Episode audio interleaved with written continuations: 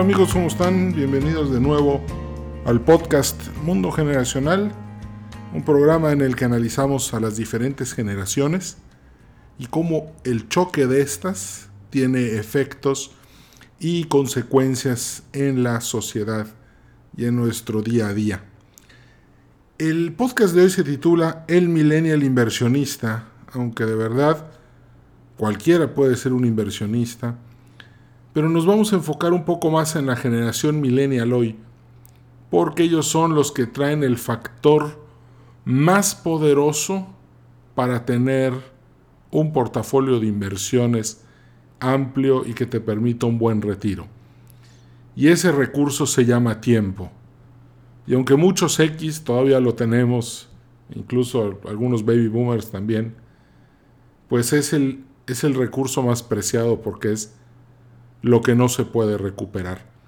Entonces, vamos a enfocarnos hoy en un poco más en los millennials y vamos a ver, bueno, vamos a empezar como siempre por el principio.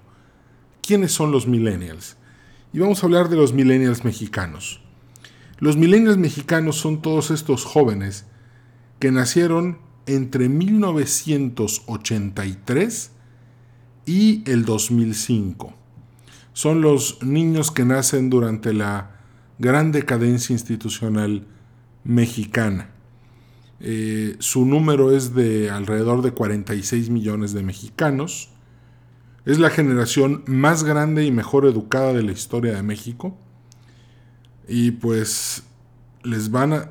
Tal vez hoy los vemos como... los vemos muy jóvenes y les queremos exigir mucho. Pero en realidad es una generación que cuando entra a la adultez va a tener muchos retos y van a tener que demostrar que están a la altura de las circunstancias. Ya les llegará el momento de eh, reunión con el destino. Pero mientras vamos a platicar un poco con ellos eh, y de ellos ahorita que si me estás escuchando y eres millennial, ahorita que estás en la juventud, es el mejor momento para generar recursos. Mira, hay, hay dos tipos de ingresos en la vida, el activo y el pasivo. El ingreso activo es el que realizas a través de tu trabajo y el ingreso pasivo es el que realizas a partir de los activos con los que cuentas. Por ejemplo, una persona puede trabajar en una fábrica y ganar 20 mil pesos mensuales, y eso es su ingreso activo. Pero resulta que también tiene una pequeña casa y la renta en 10 mil pesos. Entonces esta persona, de esos 30 mil pesos que gana al mes, 20 son de ingreso activo y 10 son de ingreso pasivo. Entonces, lo que vamos a analizar hoy es el ingreso pasivo. ¿Por qué? Porque la estrategia de todo ser humano debe de ser ir dependiendo cada vez menos del ingreso activo y más al pasivo. Conforme vayan avanzando los años, tienes que ir construyendo una base que te vaya generando esta clase de ingresos para que cuando te retires tus ingresos sean totalmente pasivos y, ya puedas pues, descansar y ya no tener la presión y el estrés de vivir dependiendo de ingresos activos. La primera pregunta es, ¿cómo empezar a generar estos ingresos pasivos? Bueno, hoy vamos a hablar de, un de portafolios de inversiones. Por eso es el millennial inversionista. Nos vamos a ir a lo más básico para entender todo esto de manera muy sencilla. ¿Cómo puedes empezar? Hay bancos y casas de bolsa en los que puedes empezar con 100 pesos, ya ahorita con la fintech. Pero vamos a poner que necesitas entre mil y cinco mil pesos para abrir un contrato de inversión. Y ese es el punto más, más importante. Una vez que tengas tu contrato de inversión, ya podemos empezar a platicar de otras, de otras cosas, pero vamos a centrarnos por lo pronto ahorita en esto. Antes de continuar, quiero recomendarte cinco libros en caso de que quieras convertirte en un profesional de los ingresos pasivos. El más importante de estos libros se llama The Intelligent Investor, el inversionista inteligente de Benjamin Graham. Para que te des una idea de quién es Benjamin Graham, es el maestro de Warren Buffett. Y Warren Buffett ha sido en algunas ocasiones el hombre más rico del mundo. En el 2008 lo era. Este hombre hizo toda su fortuna en la bolsa de valores, invirtiendo en las mejores empresas y, buscando los mejores dividendos. Benjamin Graham era un maestro en Columbia, en Nueva York, y escribe este libro que es un libro grueso, es un libro grande, no es un libro light, es un libro al que hay que dedicarle tiempo y esfuerzo, pero cualquier persona que no haya leído ese libro, que es la base, la primera semilla para convertirte en un inversionista, sinceramente no sabe nada. He, platicado con brokers y, cuando les pregunto, oye, pero ya leíste en inversionista, lo he leído por pedazos, en automático queda fuera. Ya no tengo nada que hablar con él. Porque si él me está vendiendo sus servicios a mí y yo ya lo leí todo, varias veces, y él lo ha leído por pedazos, pues el que le va a enseñar a él soy yo. Entonces no me interesa ya hablar con él. Otro libro muy interesante es Common Stock and Common Profits de Phil Fisher. Este libro es fundamental para entender cómo es las inversiones en acciones. Olvídate de ese mecanismo de comprar y vender acciones y de que compras y luego pierdes todo y lo vuelves a ganar. No. De hecho, Benjamin Graham es el primero en decir, esa no es la mecánica. La mecánica es, según Phil Fisher, comprar acciones que tengamos planeado tener toda la vida. Imagínate a alguien que compró Apple en los 80s, o alguien que compró Coca-Cola en los 30s del siglo pasado, ¿verdad? Imagínate que alguien compró eh, Microsoft a principios de los 90 esa es la estrategia, comprar la acción y tenerla para siempre. Estar buscando a las mejores empresas, invertir ahí y simplemente quedarte ahí para siempre. Nunca pensar en vender, solamente en comprar. Claro que si la empresa diera un girón y, de repente cambia la administración y empiezan a abandonar los principios, te retiras pero es importante tener esta mentalidad con las acciones. Hay otro libro que es muy bueno, que se llama The Only Investment Guide You Will Ever Need, la única guía de inversiones que vas a necesitar. El autor es Andrew Tobias, es uno de los libros más vendidos de inversiones en Estados Unidos. Pero es un libro tan sencillo que va desde que es mejor tomar agua a tomar refrescos, desde que es mejor pagar Netflix que tener sistemas muy complicados para ver televisión, hasta si debes de invertir en acciones, en fondos de inversión, o, cómo debes de manejar tu vida alrededor del ahorro. Algo muy interesante de este libro es que tiene ya aproximadamente unos 20, 25 años y sigue siendo de los libros más leídos de inversiones. Por lo tanto, te lo recomiendo mucho. Pero primero tienes que leer El inversionista inteligente para que entiendas el Price Earnings Radio, cómo compras una acción, cómo compras una empresa, cómo valorarla. De todos modos, más adelante haré un podcast nada más sobre ese libro. Otro libro muy interesante es Beating the Street. Bueno, y también vamos a poner ahí el, One Up on Wall Street, dos libros de Peter Lynch, buenísimos. Peter Lynch dirigía, dirigía el Fondo Magallanes, uno de los fondos más exitosos de la historia generaba unos rendimientos para sus socios tremendo. Y él ahí nos narra toda su experiencia dirigiendo ese fondo. Es un libro que no tiene desperdicio. Los dos, hay que leer los dos. Otro libro más, Los secretos de la mente millonaria. Secrets of the Millionaire Mind de T. Harv Eker. Buenísimo. Otro libro. Esta es la mentalidad del millonario. Algo que me, llama mucho la atención de este libro es que la gente quiere ser millonaria para poder comprarse todo. Entonces, en el momento en el que se compra todo, pues ya no es millonaria. Entonces, ahí te dice cómo funciona la gente, la mente, la toma de decisiones, los procesos de la gente que logra hacer mucho dinero. Y te va a llamar la atención, pero los que más dinero tienen no manejan coches último modelo, eh, generalmente no gastan mucho gasolina, compran con cupones, eh, buscan ropa barata, siempre están cazando oportunidades para poder disminuir al mínimo el costo del consumo y todo eso que se ahorran eventualmente se va a generar ingresos pasivos. Entonces es un libro súper recomendable, tienes que leerlo y te va a ayudar mucho en el resto de tu vida. Como dije anteriormente, la gran ventaja de la generación millennial hoy es el tiempo y la juventud. Hay que sacar provecho de esto ¿cómo? Con una herramienta que se llama interés compuesto. ¿Qué es el interés compuesto?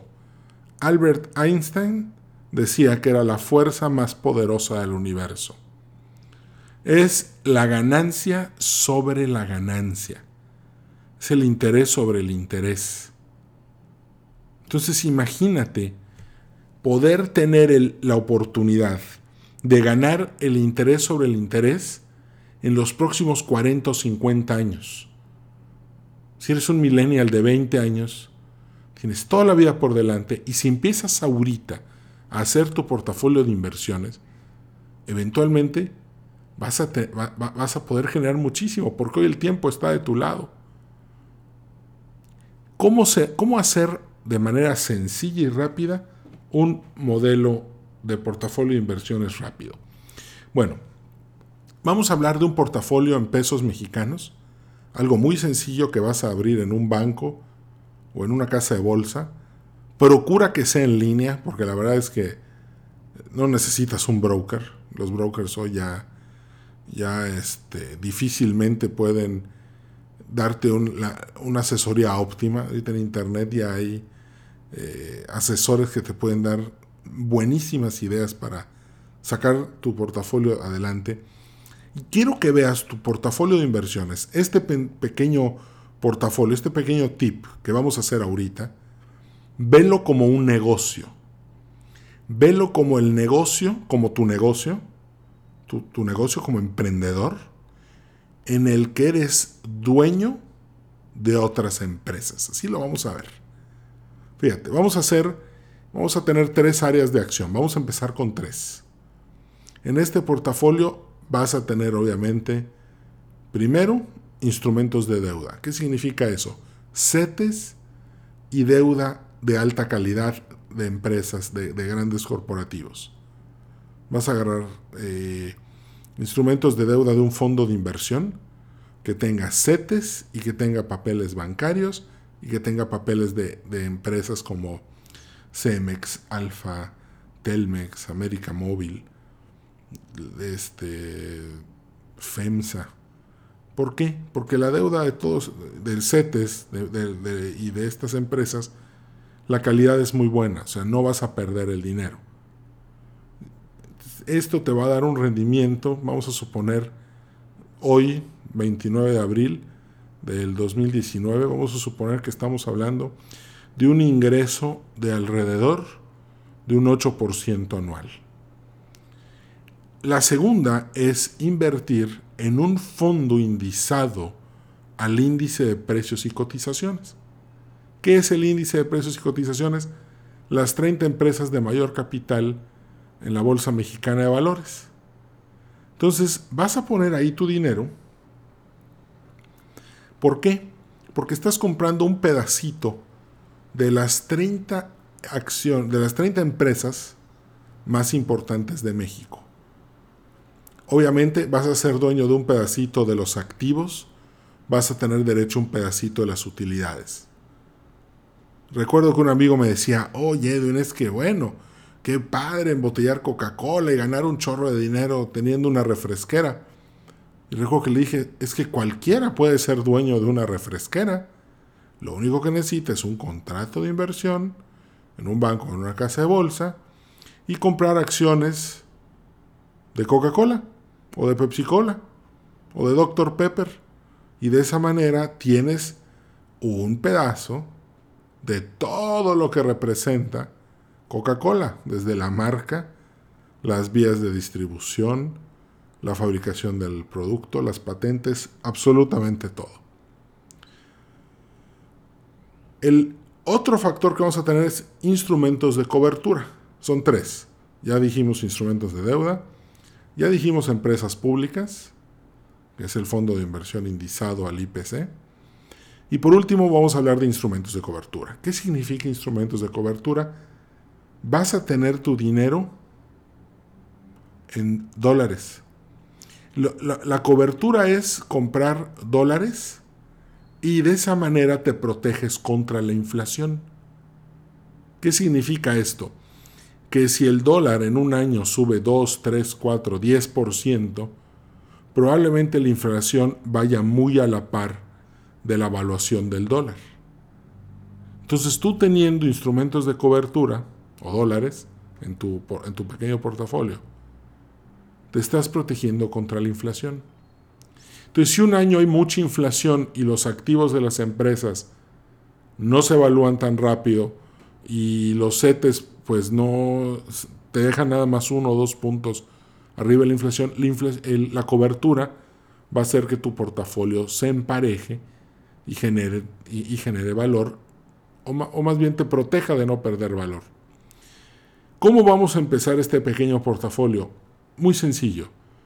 Vas a ir a la casa de bolsa o al banco, abres tu contrato de inversión y vas a poner 33% en cada uno de estos sectores.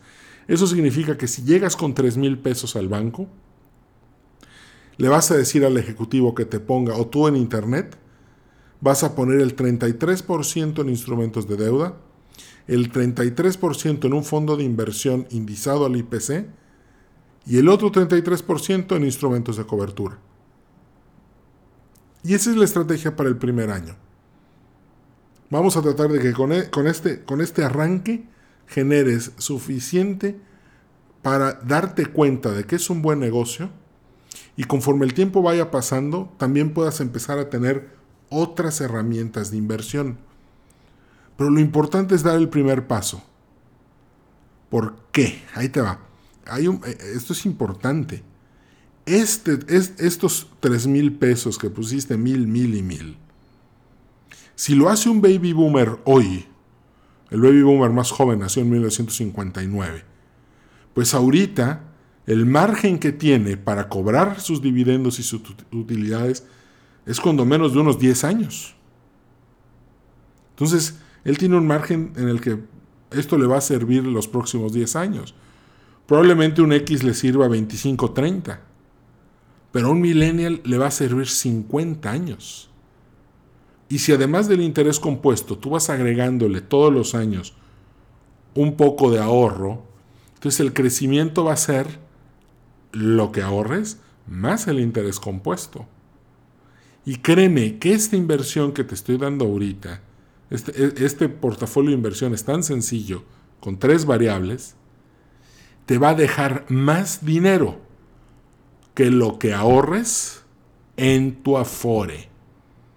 Recientemente me invitaron a un programa de televisión a hablar sobre el Afore y la verdad es que mm, mm, tiene muy pocas cosas buenas. Mientras el Congreso no cambie las, cómo pueden operar las Afores, la verdad es que hay mejores inversiones para el retiro. Entonces, no olvides estos, e, e, estos tres factores. Con esto es con lo que puedes comenzar.